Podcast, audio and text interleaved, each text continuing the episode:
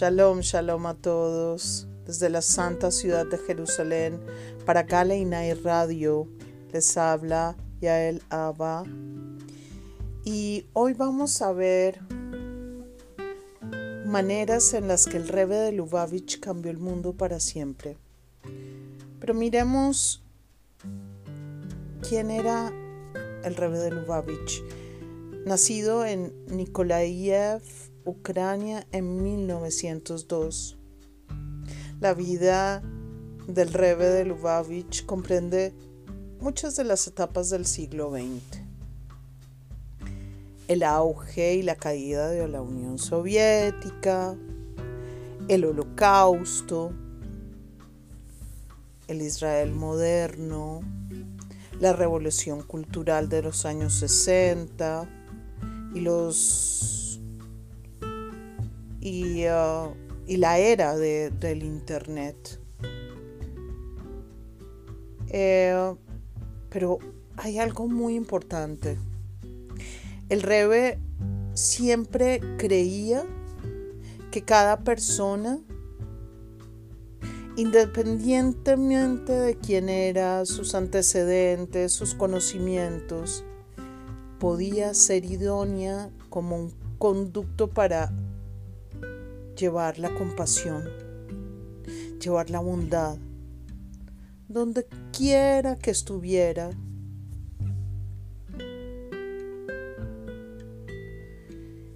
Y por ese acto, iluminar el mundo, elevarlo, traer una un verdadero cambio y una verdadera trascendencia lo siguiente que vamos a ver es qué pensaba el Rebe. Miren, hay una cosa muy especial y voy a empezar por esta. El Rebe creía muchísimo en el poder del alma femenina. El Rebe un día fue visitado una vez por un influyente político de Nueva York y su esposa. Y al ver que la esposa era una magnífica abogada por derecho propio, siempre estaba en silencio durante la conversación. El Rebe se volvió hacia ella y le preguntó, ¿por qué no haces nada? Estos son tiempos de derechos de las mujeres. Cuando el mundo lidiaba para incluir a las mujeres en la rúbrica de la tradición judía, el rey hace mucho, mucho tiempo ya las había empoderado para que fueran líderes y pensadoras, maestras, guías del futuro judío y generadoras de luz para el mundo y generadoras de luz para sus familias y generadora de, belleza, de, fuerza espiritual. Eh, era muy especial. Y otra de las cosas que el Rebe se interesaba mucho fue en la alegría. La alegría siempre ha sido y será la esencia de la vida espiritual judía. Sin embargo, con demasiada frecuencia, la experiencia judía se ha asociado a lo negativo, fundamentalmente cuando se enfoca en la historia de las persecuciones del holocausto. Y el Rebe buscó y propuso imbuir la alegría en todo el amplio aspecto de la vida judía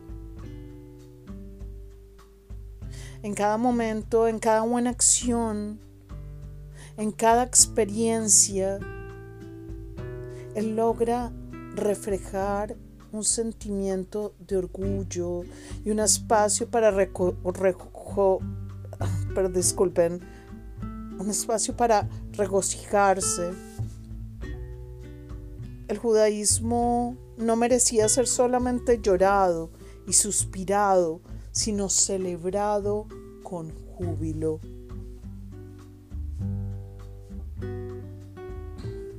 Es muy especial también como el Rebe creía mucho en los niños y la fuerza de los jóvenes. El judaísmo siempre ha situado en un papel en la educación como la clave de la continuidad. Y el revés, sin embargo, aclaró la importancia de la experiencia e interacción como clave para llevar estas valiosas enseñanzas al futuro. En lugar de ver a los niños simplemente como adultos sin terminar, el Rebe reconoció el vigor, la apertura y la búsqueda de, de los jóvenes como ventajas únicas que podrían enseñar e inspirar a sus ancianos, a sus padres y a toda la gente que ya estaba fatigada. El Rebe dedicaría charlas especiales a los niños, comprometiendo sus mentes y sus corazones con la Torá, desde las manifestaciones públicas en la década 1950 hasta la ramificación de la cooperación judía, la red Sivot Hashem en la década de 1980. El Rebe comprendió que era a través de la acción que la energía innata de la juventud podía ser catalizada, inspirando a los adultos. Y el rebe era un rebelde ortodoxo, un radical tradicional. En los años 60, el resto de la colectividad judía miró lo que estaba sucediendo con su juventud y gritó, desequilibrio estudiantil, hippies y caprichos. Esta es ciertamente una generación trastornada y perdida el enfoque del Rebe declaraba lo contrario. Finalmente, el temprano de América comienza a derretirse. Finalmente, sus jóvenes están demostrando que la conformidad no es la cúspide de los objetivos de la vida. Han destrozado los ídolos del falso progresismo ahora solo necesitan ser devueltos a las vivas aguas de su herencia. Espectacular, espectacular todo las palabras del Rebe. Pero el Rebe también pensaba en que la gente tenía que ser práctica. El Rebe creó una campaña de 10 items centrada en ejercicios simples prácticos y factibles que podrían realizarse en cualquier lado, combinando su filosofía de llevar la acción judía a las calles, entender la importancia de la vivencia, el rebe, marido, estas dos creencias en una solicitud pragmática de que las personas realicen una acción concreta e inmediata. Toma un momento y ponte tefilín. Ten y lleva las velas del Shabbat. Come kosher. Lo que hiciste hasta ahora y lo que harás mañana no es la cuestión. Aquí mismo, ahora mismo, se trata de hacer una buena acción. Esa conexión es trascendente y eterna. También el Rebe en 1974 presentó al mundo una mitzvah tank o el tanque de mitzvah. son camiones o casas rodantes convertidos en centros judíos móviles donde el orgullo judío podía ser grandioso, audaz, desvergonzado, dispuesto a atraer a todo el público. Ser judío ya no era una experiencia pasiva, en cambio, la lucha por la identidad y continuidad judía fue algo activo en la que cada judío podría tomar una posición proactiva. Y el Rebe pensaba siempre en la comunidad. El judaísmo es realmente único en su creencia de que los gentiles no necesitaban convertirse en judíos para obtener trascendencia. Cada uno de nosotros, siguiendo nuestras evocaciones específicas, podemos vivir una vida correcta y ética. Pero la historia a menudo no dio a los judíos la oportunidad de servir como luz para las naciones, socios en la creación de un mundo justo y recto. Sin embargo, el Rebe alentó a toda la humanidad a seguir el llamado moral universal de las siete leyes de Noah cada individuo tiene su recorrido propio dentro del camino. Sin embargo, hay una base universal para todos. El Rebe creía que el mundo podría alcanzar su definitiva razón de ser a través de esa participación como el Rebe le dijo a un exalcalde de la ciudad de Nueva York, David Jenkins, somos una faceta, somos un pueblo viviendo en una ciudad bajo un gobierno y bajo un Dios. Y acá es muy interesante porque el Rebe aprovechó la tecnología la gente a menudo ve el judaísmo tradicional, especialmente como prácticas, practican los hasidim o, o, que van opuestos a la tecnología moderna. Y aún así, el Rebe propulsó una visión de la vida judía que no estaba en contradicción con los avances tecnológicos considerando que el floreciente campo tecnológico es un componente valiosísimo para lograr un bien mayor.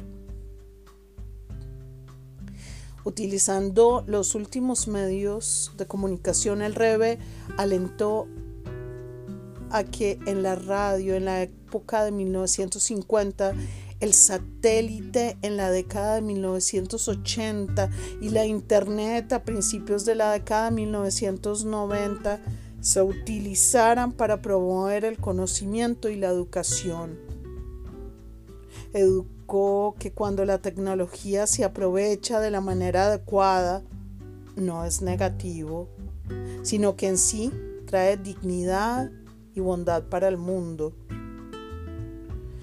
Y también la tarea de difundir el conocimiento judío no es algo que deba dejarse solo para los expertos profesionales judíos o al clero. El Rebe exhortaría a que si todo lo que sabes es Aleph, entonces enseña Aleph. Cada uno de nosotros tiene el poder de instruir, de inspirar a otros. Además, tenemos la tarea de no solo enseñar a los demás, sino también capacitarlos para que ellos a su vez puedan enseñar a los demás. Al igual que un farolero que, farolero que enciende una llama o una mecha,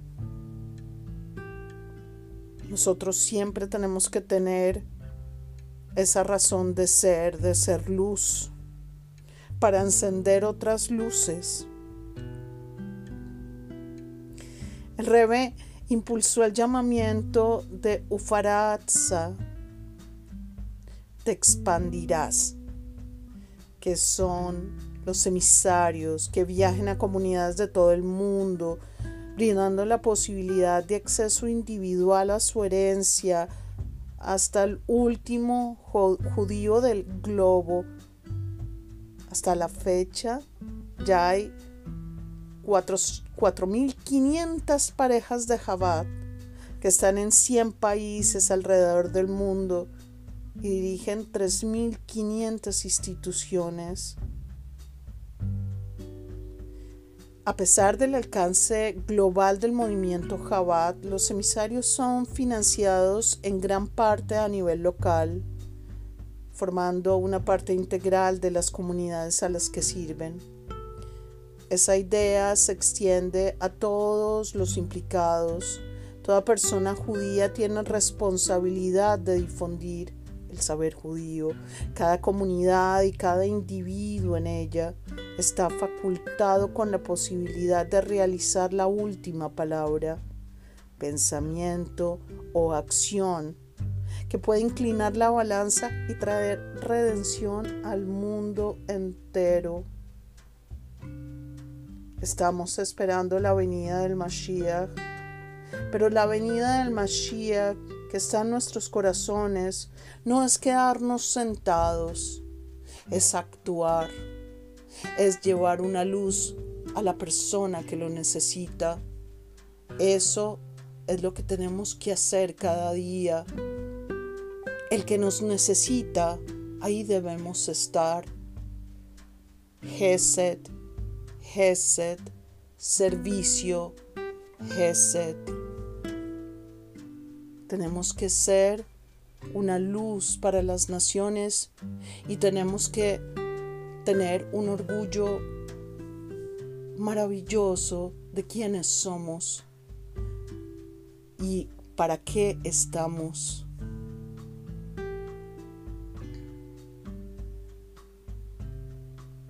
El Rebe también consideraba a cada persona como un portador de bondad.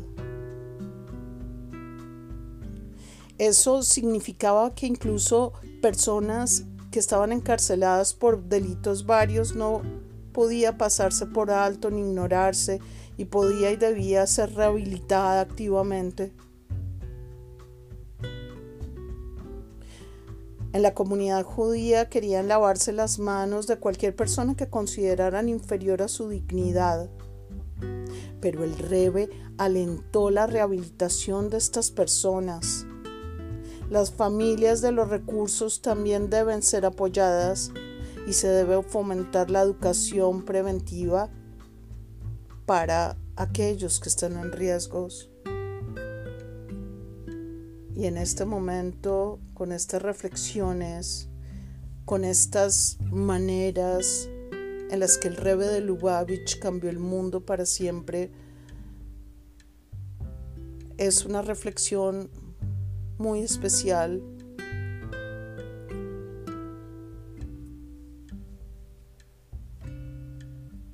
Y tenemos que estar siempre apoyándonos los unos a los otros para llevar lo que Hashem quiere, para llevar lo que Hashem quiere, hacer el bien, hacer el bien, hacer el bien. Un abrazo para todos.